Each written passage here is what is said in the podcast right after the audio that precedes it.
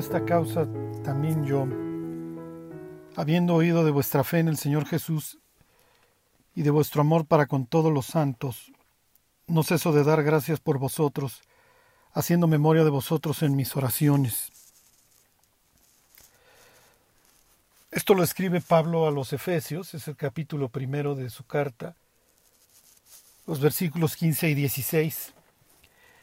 Y queda una pregunta en el aire. ¿Qué sucedió en esta iglesia entre el tiempo en el que tuvieron este amor por Dios y por los creyentes y el tiempo en el que Jesús les reprende que habían dejado su primer amor? El estudio de estas siete cartas a las siete iglesias muchas veces deja más preguntas que respuestas.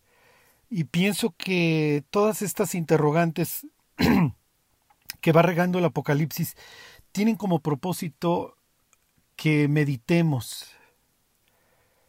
En la carta que, que nos toca estudiar hoy, en la carta Esmirna, eh, conviene también hacer muchas preguntas. Eh, ahora, las preguntas pudieran ser las siguientes. ¿Por qué el ser humano es tan perverso? ¿Cuántas veces le hablamos de Dios a las personas, les platicamos de Cristo y vienen y vienen preguntas como ¿por qué permite Dios la maldad? ¿Por qué hay tanta maldad en el mundo? Eh, preguntas como ¿cómo se pudre el ser humano? Este, y este punto es básico y adelante te doy algunas respuestas. Eh, quiero que pienses en una palabra y esta palabra es etiología. El estudio de las causas, el estudio de las causas de las cosas. Cuando vemos las tragedias, las masacres, es natural que vengan a nosotros este tipo de preguntas. ¿Por qué sucede lo que sucede? Así arranca su libro Habacuc. ¿Por qué puedes ver tanta maldad, Dios? Ajá, ¿por qué hay tanta maldad en el mundo? Y adelante te lo digo. Otra pregunta, ¿por qué hay un odio tan profundo contra Dios? Piensa en Caín, lleno de odio, que por envidia mata a su hermano. Años más tarde Juan diría que que Caín mató a su hermano porque era del maligno. ¿Qué significa ser del maligno? ¿Y qué es lo que lleva a un ser humano a alinearse con el maligno, con Satán, antes que con Dios?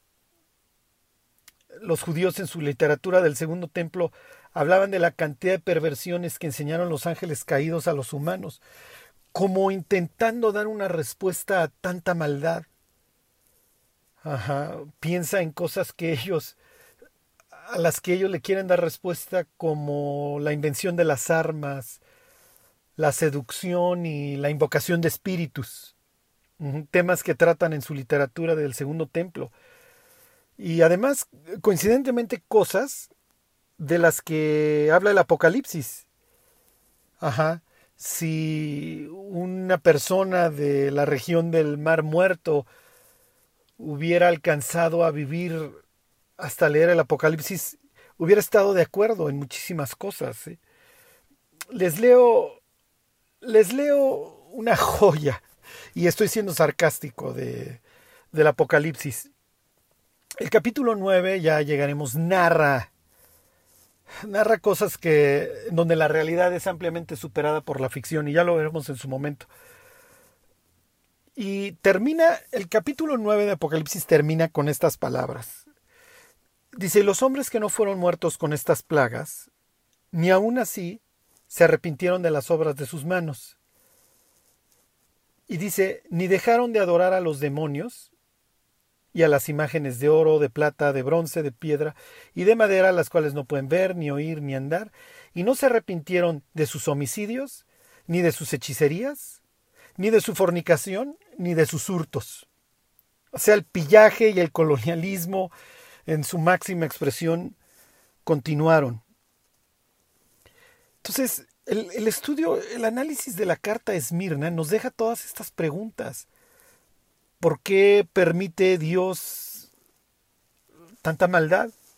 Y por vía de mientras te doy una respuesta. El ser humano, al igual que los ángeles caídos, y aquí al utilizar la palabra ángel hablo en sentido amplio, o sea, hablo de los seres celestiales, eh, al igual que los ángeles caídos, es malo y capaz de mucha maldad por una razón, porque es libre. Cuando Dios creó al hombre y cuando Dios creó a los ángeles, los creó libres. ¿Por qué? Porque generar autómatas o generar robots no tiene, no tiene ningún caso. Ajá. Entonces Dios asume esto. Puede ver pues, obviamente es Dios, puede ver que adelante esto puede acabar en una tragedia, lo puede ver, pero no es que esté predestinado, no es que esté determinado las decisiones perversas y malas que el ser humano vaya a tomar. Pero el ser humano es libre. El ser humano es libre y mientras dure esa libertad, el ser humano es capaz de las peores aberraciones. Y el Apocalipsis, y voy a, y voy a leerles un versículo que les leí la última vez, toma en cuenta esta libertad y no le asusta. Lo que sí aclara el Apocalipsis es que una vez que tú mueres, tu voluntad queda fija. Ajá. Inclusive, el capítulo 14 dice que los que se pongan la marca y adoren a la bestia, ya no tienen regreso. Ajá. Su voluntad queda fija. Por la razón que tú quieras, porque haya para entonces una, este, una interfaz entre el cerebro y, el, y la red, y entonces ya tu mente ya no pueda retractarse y constantemente lo único que reciba son imágenes negativas de Cristo, o porque esto implica cometer el pecado imperdonable y Dios ya te va a dejar de buscar.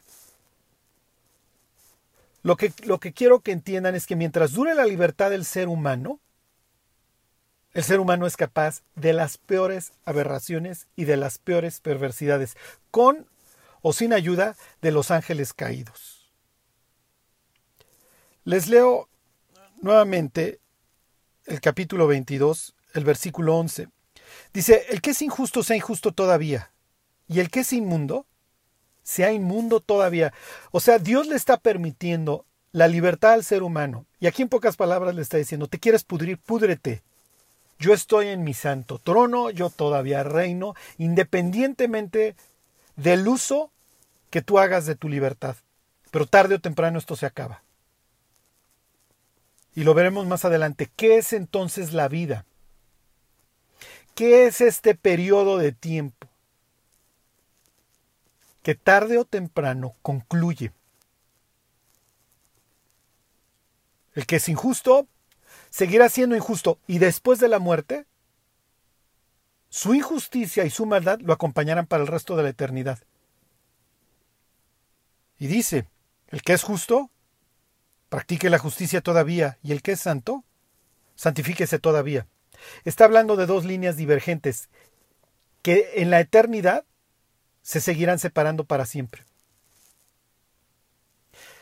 ¿Y qué es lo que está poniendo aquí en las manos del ser humano? Te quieres pudrir adelante. Eres libre. ¿Quieres ser injusto? Hazlo mientras puedes, pero tarde o temprano esto se acaba.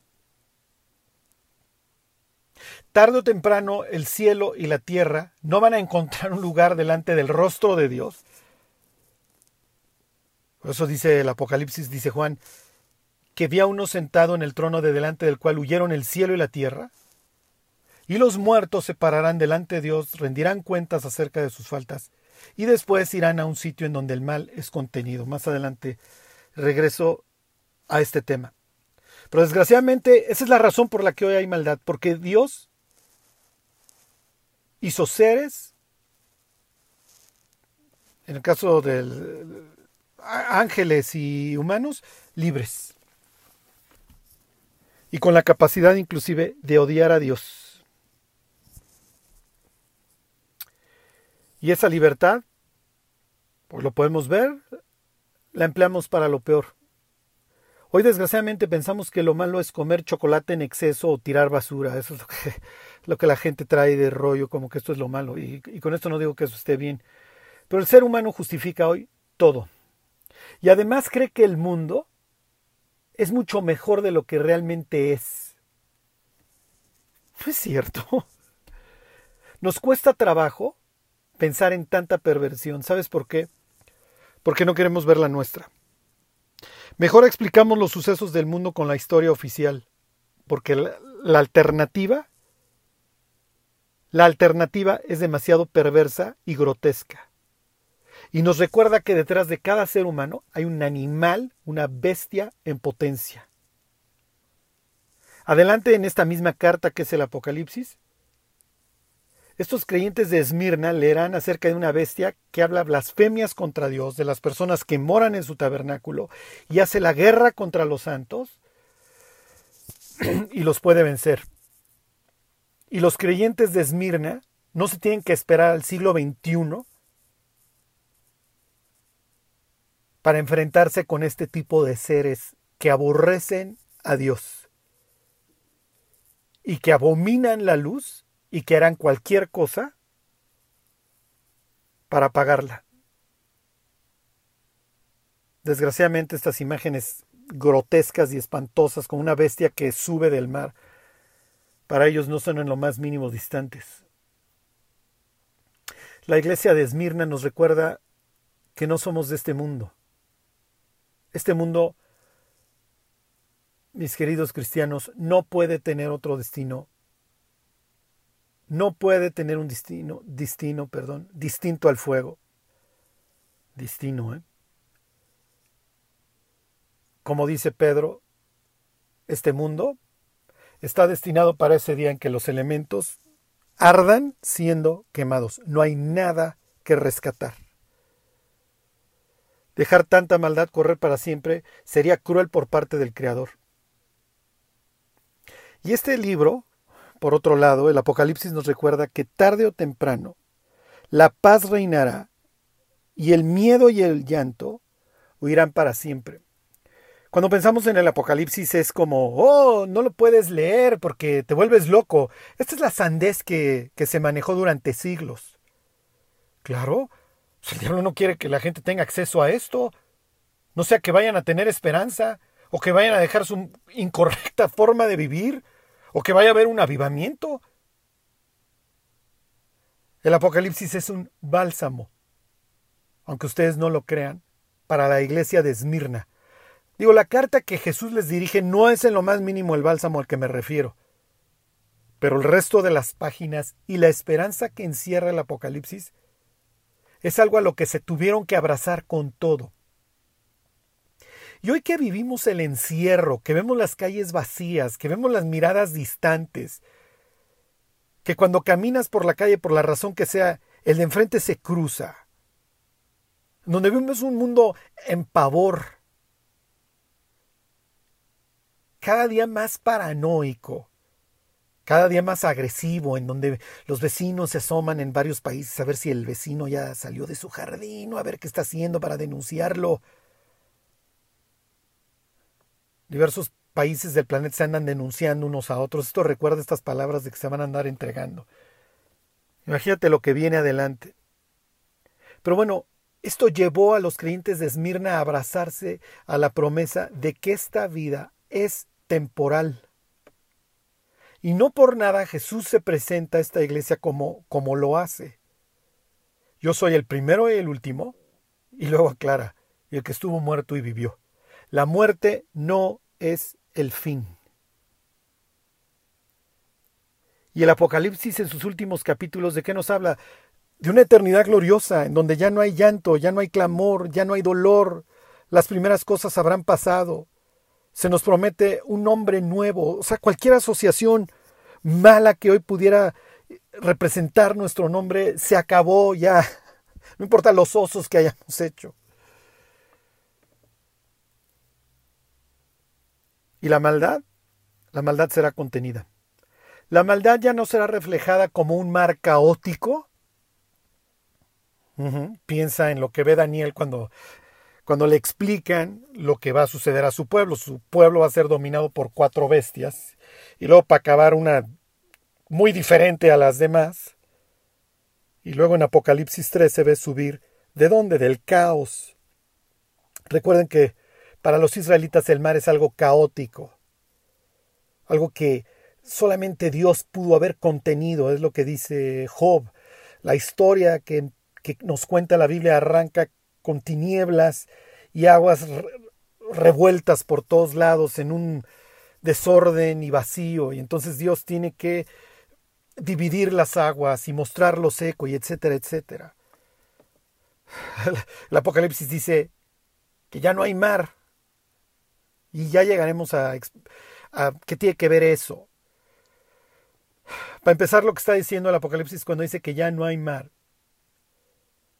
es que ya no hay caos.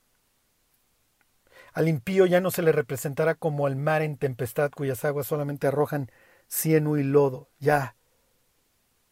La maldad ya no será representada en un mar, sino que estará confinada a un lago, ya no te puedes desbordar. Ya no hay nada que tú puedas contaminar, ya no arrojas fango, estás total y perfectamente contenido. Piensa en un cráter cuya agua simple y sencillamente arroja unas burbujitas, pero ya no tiene oleaje. Así explica el Apocalipsis cómo será contenida la maldad. Y los impíos, los seres caídos y la maldad estarán confinados para siempre y sin oportunidad de escapar. Hasta entonces, hasta entonces vivimos en un mundo que odia a Dios y que odia a sus hijos. ¿Te acuerdas de esas palabras que le dice Jesús a los discípulos? Si vosotros fuerais del mundo, el mundo amaría lo suyo. Pero como no son del mundo, dice Jesús antes, yo os escogí a vosotros. Por eso el mundo los aborrece. Y esto nos recuerda la labor difícil que tenemos, porque tenemos que amar a los pecadores con la esperanza de que se vuelvan de sus malos caminos. Y vivimos en un territorio ocupado. Pero finalmente ahí estamos para arrebatar a algunos del fuego. Es a lo que nos dedicamos, con misericordia y con paciencia, como la tuvo Dios con nosotros y como la tuvieron aquellas personas que nos hablaron de Cristo. Porque como dice la carta de Tito, nosotros también en algún otro tiempo éramos aborrecibles y nos aborrecíamos unos a otros. El origen de, de la palabra esmirna es mirra. Así que ya te puedes imaginar por dónde va esta historia. La mirra era una resina, era el extracto de un árbol que se usaba para, para perfumes y para bálsamo y como narcótico para los condenados a muerte y pues sí, para embalsamar a los muertos. Piensa en Nicodemo, que dice el Evangelio de Juan, que trajo un compuesto de mirra para embalsamar a Jesús. Dice y aclara Juan que eran como 100 libras, o sea, el trato que le está dando es el trato de un rey. O piensa en ese cuadro de la crucifixión cuando, cuando a Jesús le, le dan un, vino mezclado con mirra. Y hay, hay historiadores que dicen que el compuesto era para que te sintieras mal del estómago, o sea, para hacer todavía peor y más grotesca la crucifixión. Entonces, cuando, cuando se habla de Esmirna, esto huele a este bálsamo. Y la iglesia de Esmirna es el sitio en donde nos quitamos el sombrero y nos quitamos los zapatos. Esmirna, Esmirna es territorio sagrado. Y no, y no se trata de adular a los cristianos que hoy están siendo perseguidos, pero esta iglesia exhala un perfume muy especial. Les leo el Salmo 45.8. Está hablando del rey. Todas tus vestiduras están perfumadas con mirra, aloe y casia desde palacios de marfil te han alegrado con instrumentos de cuerda. Y Esmirna, como dice el Salmo, está perfumada con mirra. Esmirna es una iglesia ejemplar. Y cuando lleguemos a la iglesia de Pérgamo, veremos dentro de las preguntas cómo es que en tan pocos kilómetros pueden cambiar tanto las cosas.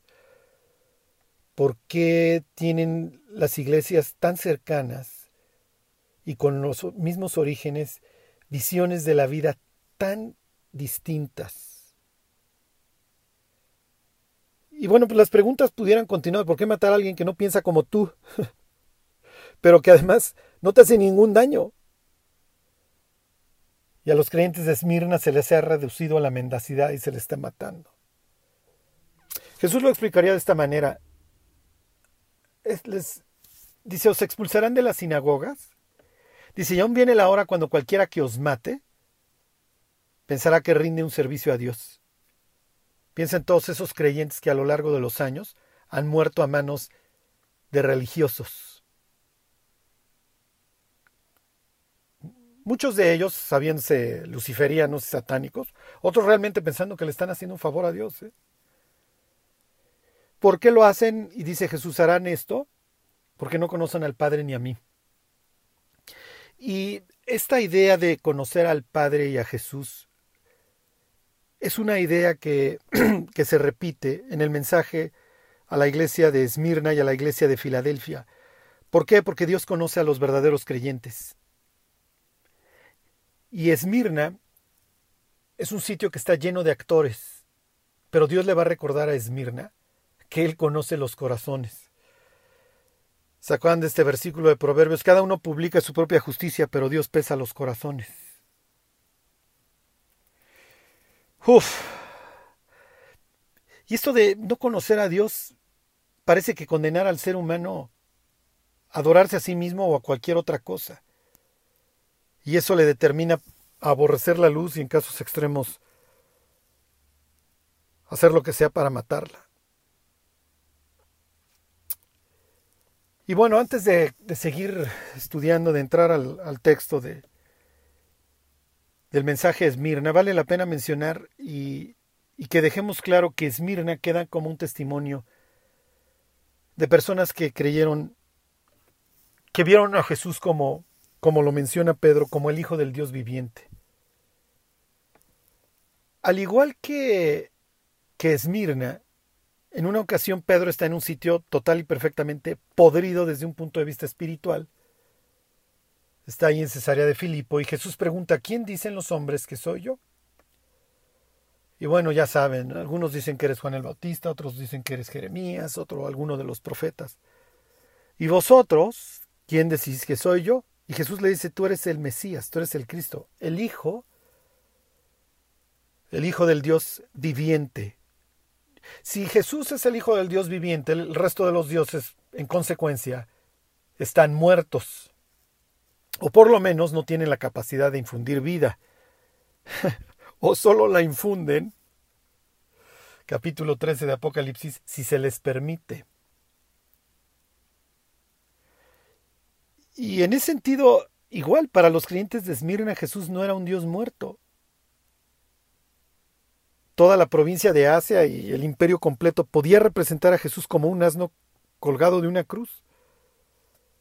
Al rato búscate en Google la imagen de Alexamanos adora a su Dios. Y lo que vas a ver es a un hombre crucificado con cara de asno. Y frente al crucificado a una persona de rodillas. Y la leyenda dice, Alexamanos adora a su Dios. Así veían a los cristianos como una bola de enfermos mentales miserables, dignos de risa, que adoraban a un sedicioso judío más de los tantos que hubiera, como Barrabás o los dos que mueren al lado de Jesús.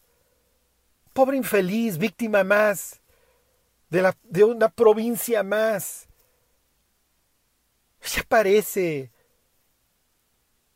El cristianismo no tenía la más mínima oportunidad de levantarse 5 centímetros del piso. Pero creyentes con este fuego, con esta pasión tipo Jeremías, tipo Esmirna, y con todos los milagros que Dios podía hacer a través de estos hombres, el cristianismo corrió como fuego, no solamente en la provincia de Asia Menor, sino en todo el imperio. Como dice la carta, a los hebreos, pudiéramos decir que estos hombres se sostuvieron y se sostienen, porque hay muchas congregaciones alrededor del mundo que exhalan mirra y que están siendo perseguidas. Se sostienen, como dice ahí Hebreos 11, como viendo al invisible. Es lo que dice Hebreos 11 acerca de Moisés prefirió, antes que gozar de los deleites temporales del pecado, y antes de tener un nombre en Egipto porque era hijo de la hija de Faraón, prefirió sufrir el vituperio de Cristo y guiar al pueblo de Israel a un putrefacto desierto, que se quejaran de él todos los días, que lo grillaran todos los días, que hablaran pestes de él todos los días ¿Y cómo se sostuvo? Como viendo al invisible. La época en la que vivimos va a demandar algo similar de nosotros porque crisis, deuda, desempleo van a ser palabras del diario. Digo, piensen que México es un país petrolero y llegó a tener un precio. Hubieron países que hasta donde entiendo pagaron a los países compradores porque se llevaran los barriles. Un precio negativo. ¿Cómo cambió el mundo en cuestión de semanas? Yo creo que todos volteamos a marzo y de repente hablábamos de que estaban cerrando Italia, de que bla, bla, bla. Y días más tarde estábamos metidos en nuestra casa.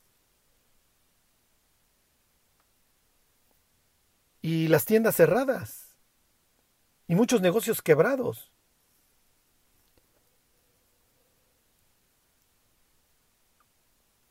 Así que nos vamos a tener que sostener como, como se sostuvo Moisés y como se, se sostuvieron estos creyentes, como viendo al invisible.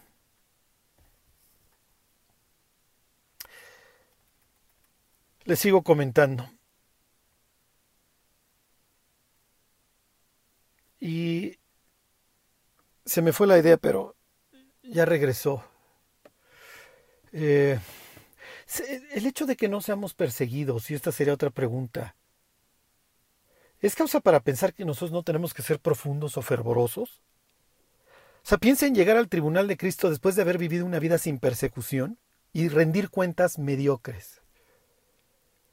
O sea, en serio, no es lo que queremos. Imagínate estar en la fila del tribunal de Cristo junto a alguien que perdió la cabeza, o que perdió un hijo, o que perdió la vida en el Coliseo donde tú quieras, por haber seguido a Cristo hasta la muerte. Y que te preguntara, ¿y a ti también te mataron? No, no, no, a mí no. Digo, todavía está por verse cuál va a ser el destino de nosotros. Porque la, la sombra que está cubriendo este mundo se está extendiendo a velocidades estrepitosas. Pero piensa en creyentes que llevaron una vida mediocre toda su vida. Ah, tú venían sus pecados por acá, iban los domingos a su congregación, dos, tres lloraban con las canciones. Y luego, pues sí, más o menos, sí, sí soy creyente, y todo el día me estoy conmiserando. ¿Te imaginas estar en la fila junto a un mártir? Alguien que puso en la bandeja toda su vida. Y olvídense de su vida, la de su familia.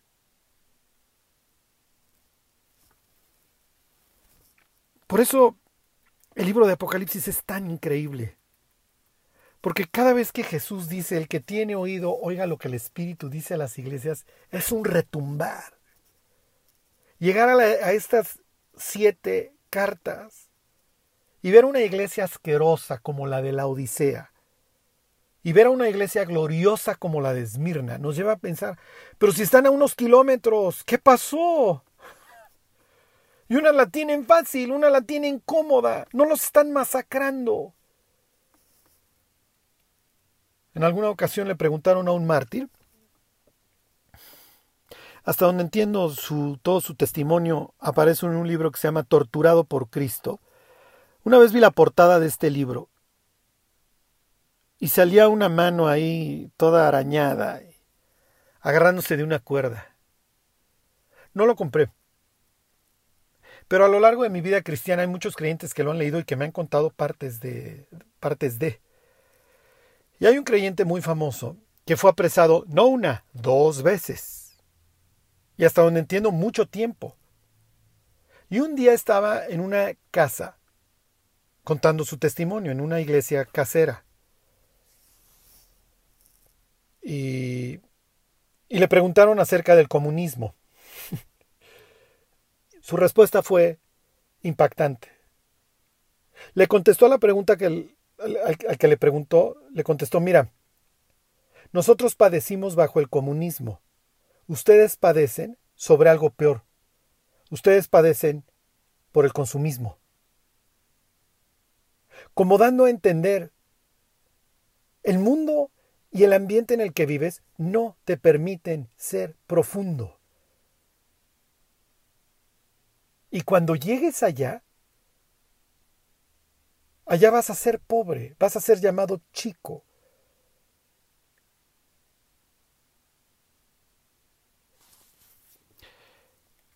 Cuando te acuerdes de los que hoy están siendo perseguidos, porque recuerden que esta es una carta dirigida a siete iglesias, es decir, a la, a la plenitud del cristianismo, a todos los cristianos. No dejes de orar por los que hoy están siendo perseguidos. Acordaos de los presos,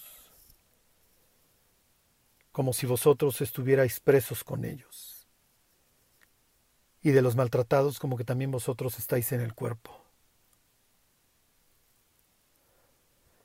Ok. Escribe el ángel de la iglesia en Esmirna. Les leo el versículo. Esto dice el primero y el postrero, el que estuvo muerto y vivió. Jesús se presenta como Dios, ¿se acuerdan? Es una alusión a Isaías 44.6 nuevamente. Y luego repite algo que había dicho en el capítulo primero, que estuvo muerto y vivió. ¿Qué le está diciendo a la iglesia de Esmirna? O sea, no es la forma como quieres que Jesús se presente delante de ti. ¿Qué te está diciendo? Oye, voy a tocar el tema de la muerte y estás implicado. Pero no te preocupes, no es el fin. Yo estuve muerto y estoy vivo. Y me presenté con mis discípulos y me eché un pescado y miel y etcétera. Y les dije, miren, les dijo, miren, un espíritu no come y no, no tiene. A ver, tóquenme, ahí está la herida. La muerte no es el fin. Hay una resurrección más adelante. Y más adelante les voy a enseñar unos versículos increíbles que, los, que para los creyentes de Esmirna han de haber sido preciosos y que hoy están viviendo. Porque hoy la carta a los hebreos dice que nos acercamos a los espíritus, a los espíritus de los cristianos hechos perfectos. Sea, ya están en el cielo, ya son perfectos, a los espíritus de los justos hechos perfectos. Pero el Apocalipsis los pone en un sitio increíble. Y cuando lleguemos al punto de la relación entre la iglesia de Esmirna y el resto del Apocalipsis, se los comento. Pero bueno, se los dejo ahí como pregunta para que piensen a qué me estoy refiriendo. El caso es que Jesús le está diciendo, esta vida pasará y Jesús venció la muerte. Este paso es temporal y hasta cierto punto, dijera Salomón, vano, efímero. Hebel es la palabra. Y el primer muerto así se llamaba. Ahora, es relativamente vano, porque sí nos llevamos ciertas cosas, ¿eh? Sí. Más adelante dice el propio Apocalipsis, este me adelanto, es 14:13. Oí una voz que desde el cielo me decía, escribe. Bienaventurados de aquí en adelante los muertos que mueren en el Señor. Sí, dice el Espíritu descansarán de sus trabajos, porque sus obras con ellos siguen. Todas estas cosas que Jesús conoce de los creyentes de Esmirna, porque les va a decir las mismas palabras, yo conozco tus obras, es algo bueno para los cristianos de Esmirna. Yo conozco tu pobreza y tu tribulación y la blasfemia de los que se dicen ser judíos, etcétera, etcétera. Esto es increíble. Ahora, qué horror que para algunos cristianos el que Dios conozca su vida sea algo, sea digno de espanto, mientras que para otros es algo digno de gloria, de, de, de, gozo, de felicidad. Qué bueno que Dios me conoce, porque delante de Él soy honesto. Y acuérdense, no vamos a ser perfectos hasta que estemos en su presencia. Pero nos tenemos que esforzar, nos tenemos que ocupar en nuestra salvación y temblor, perdón, perdón, con temor y temblor. El hámster a veces empieza a correr más rápido en la jaula de lo que de lo que va a mi boca. Entonces, digo, los creyentes de Esmirna partirán eventualmente para obtener una corona de vida, lo que Jesús les va a prometer. Pero lo que quiero hacerles énfasis es que Jesús, cuando les dice, estuve muerto y vivo y viví, que soy el que estuve muerto y vivió, es, no te preocupes, tú tienes la vida eterna conmigo y vas a vivir para siempre. Más allá de cualquier poder temporal que le haya yo dado a estas bestias.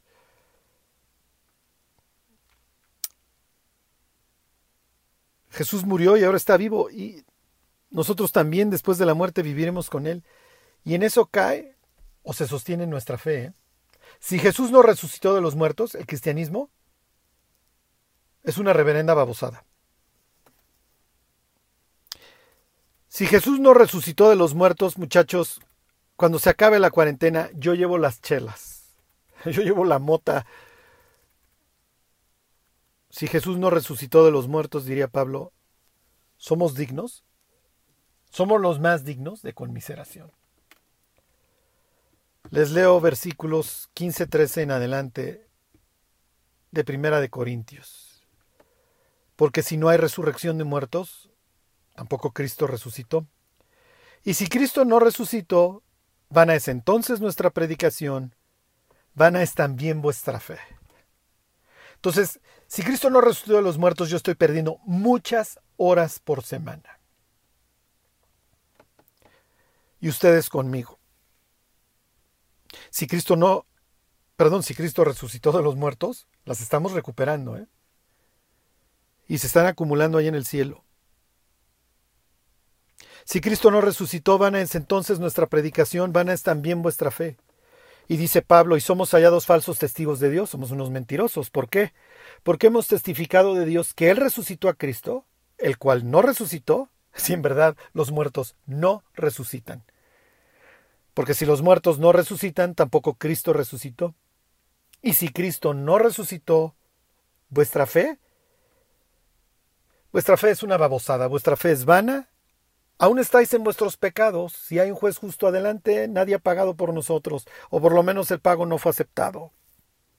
Entonces también los que durmieron en Cristo perecieron. No hay esperanza, no hay nada del otro lado, o vayan ustedes a saber. Si en esta vida solamente esperamos en Cristo, somos los más dignos de conmiseración de todos los hombres. Más adelante vuelvo a este pasaje. Así que Cristo le recuerda a la iglesia de Esmirna y también a nosotros que la muerte, lejos de ser el fin, es el principio.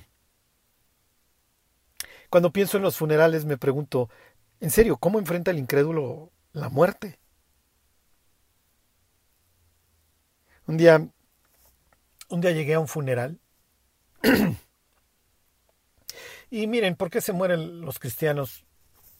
Y a veces en ciertas circunstancias, esas no, no hay respuesta y no la tengo. Pero, como dice Salomón, es mejor ir a la casa de luto que a la casa del banquete, porque el que asiste lo pondrá en su corazón. Y acababa de morir una cristiana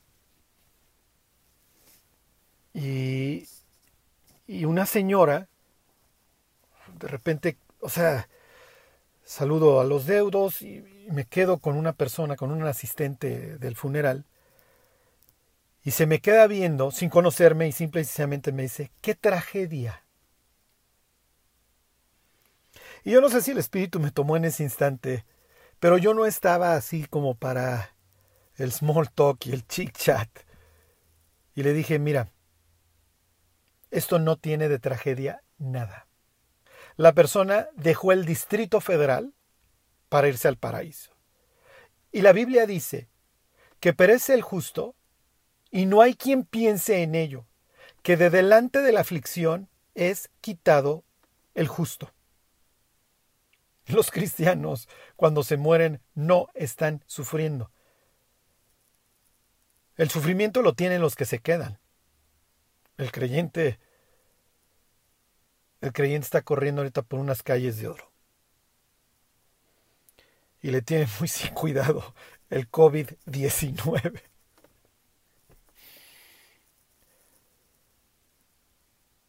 Ok, dice el versículo 9. Yo conozco tus obras y tu aflicción y tu pobreza. No sé si en el original de Juan había un paréntesis o ese fue regalo de don Casiodoro de Reino de Cipriano de Valera. Pero la aclaración sí es de Cristo. Pero tú eres rico. Y eres rico donde lo tienes que ser, ¿eh? y la blasfemia de los que se dicen ser judíos y no lo son, sino la congregación del diablo, la sinagoga de Satanás. Como a todas las iglesias, Cristo le recuerda a esta que la conoce, que conoce todo de su vida, de sus actividades, de su aflicción, de su pobreza, de su persecución, de lo que tú quieras. Y como les decía, esto es horrible para ciertas personas, qué horror que Dios me conozca. Pero para Esmirna, para Esmirna es un verdadero bálsamo. Qué espantoso pensar que para algunos Dios sepa de su vida, que sepa de su vida sea una tortura, mientras que para los cristianos de Esmirna y para muchos es una verdadera esperanza. La Biblia dice que tenemos un sumo sacerdote que entiende lo que es el dolor, y aclara ahí la carta a los hebreos por cuanto él mismo también padeció siendo tentado. Y dice, ¿se acuerdan? Es poderoso para correr a todos los que son probados. Cristo conoce el rechazo, la soledad, el dolor, y no es ajeno a lo que están viviendo los creyentes de Esmirna y se los recuerda. Yo conozco, yo sé lo que te está pasando. Conozco tu pobreza y hasta de tus bienes te privaron es probable que, como muchos creyentes de Éfeso, ya no puedes ni siquiera llevar a cabo tu oficio. Pero para ti está reservada la gloria en los cielos. En este caso, conoce la aflicción de los miembros de esta comunidad. Y es que Esmirna es un sitio a unos kilómetros al norte de Éfeso que también era próspero, ¿eh? y también sufre con un culto a los emperadores, Esmirna era también famoso por el culto a la diosa Roma, ¿se acuerdan? Presentada en Apocalipsis 7 como una ramera. Digo, como que no, no ven a la ramera de la misma forma los romanos y Dios. Pero a pesar de ser un sitio próspero, a los creyentes de Esmirna se les ha privado de sus bienes. Dios lo sabe. Pero son, pero para él son ricos. Y para los que conocen el mensaje a las siete iglesias, pues ya saben con qué iglesia se le contrasta de forma espantosa. ¿Se de la Odisea?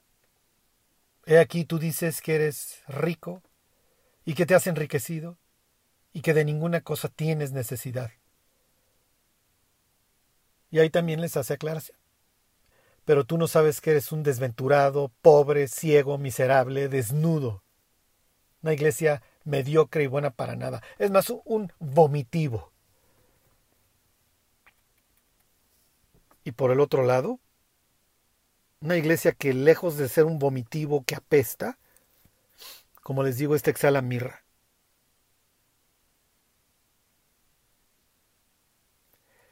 Qué diferentes vemos las cosas los seres humanos de cómo las ve Dios. Lo que para los hombres es sublime, ¿se acuerdan? delante de Dios es abominación.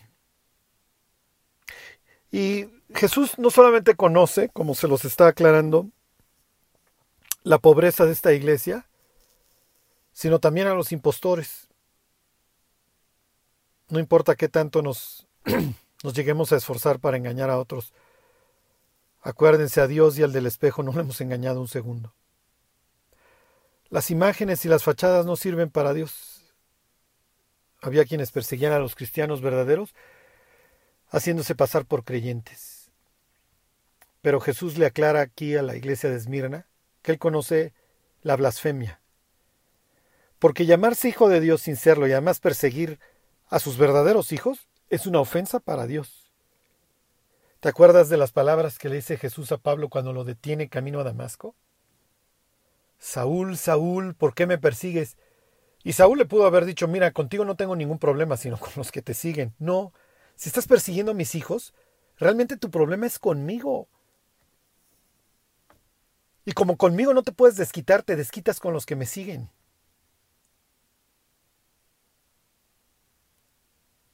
Y termino con esta idea. Cristo conoce a los que verdaderamente son judíos y no lo son. Y aquí no tomes judío en un sentido de gentilicio o algo de raza o de sangre, sino en sentido espiritual. Y les leo algunos versículos, les leo Romanos 2, 28 y 29. Dice Pablo, pues no es judío el que lo es exteriormente, ni es la circuncisión la que se hace exteriormente en la carne, sino que es judío el que lo es en lo interior. Y la circuncisión es la del corazón. Y no se lo está sacando de la manga Pablo, ¿eh? está citando el libro de Deuteronomio. Y circuncidará el Señor tu Dios tu corazón para que temas a Jehová. Está citando a Jeremías, si mal no recuerdo, capítulo 4. Dice, la circuncisión es la del corazón en espíritu, no en letra. Y luego aclara la alabanza del cual no proviene de los hombres, sino de Dios. Misma idea la iglesia de Esmirna. Yo te conozco. Y entiendo que hay actores por ahí que dicen ser judíos, no lo son, sino una congregación satánica. Dice Pablo en Filipenses 3:3, porque nosotros somos la circuncisión, los que en espíritu servimos a Dios y nos gloriamos en Cristo Jesús, no teniendo confianza en la carne. Y si alguien no podía confiar en la carne, eran los cristianos de Esmirna. Gálatas 6:15 porque en Cristo Jesús ni la circuncisión vale nada, ni la incircuncisión, sino una nueva creación. Y es que en, Esmirna, bueno, no en Esmirna, en todo el imperio, después de la race de Jerusalén, a los judíos por revoltosos, les imponen lo que se llama el fiscus judaicus. Por ser judío tienes que pagar un impuesto especial. Entonces hay judíos que, que se hacen pasar por gentiles entonces, se los comento para que vean el contexto en el que Jesús dice esto. O sea, yo conozco a los actores. Y esto obviamente traía, traía, traía mucho odio. ¿Por qué? Porque a los gentiles que se congregaban en sinagogas, les decían, ay sí, tú sí vienes y te juntas aquí conmigo a estudiar las escrituras, pero no pagas el fiscus judaicus. Ajá.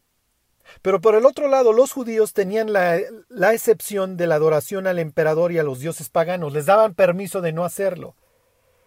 Entonces, como había un cierto odio para los cristianos, decían, tú no, a los cristianos gentiles les decían, tú no pagas el fiscus, tú no pagas ese impuesto, pues no eres judío, entonces pues, adora al emperador, y muchas veces los denunciaban. Y supuestamente así murió Policarpo, lo denunciaron por no adorar al, al emperador y lo mataron. Entonces, en este contexto en donde hay personas que están escondiendo lo que son, Jesús dice, no importa que escondas o que pongas un rostro o que te digas ser, yo sé quién eres.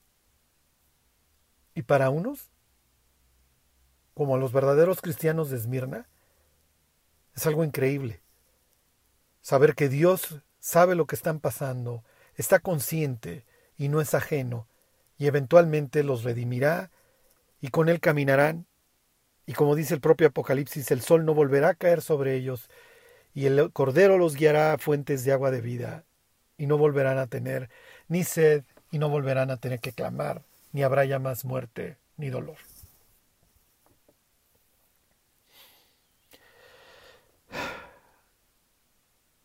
Les repito nuevamente, acordaos de los presos.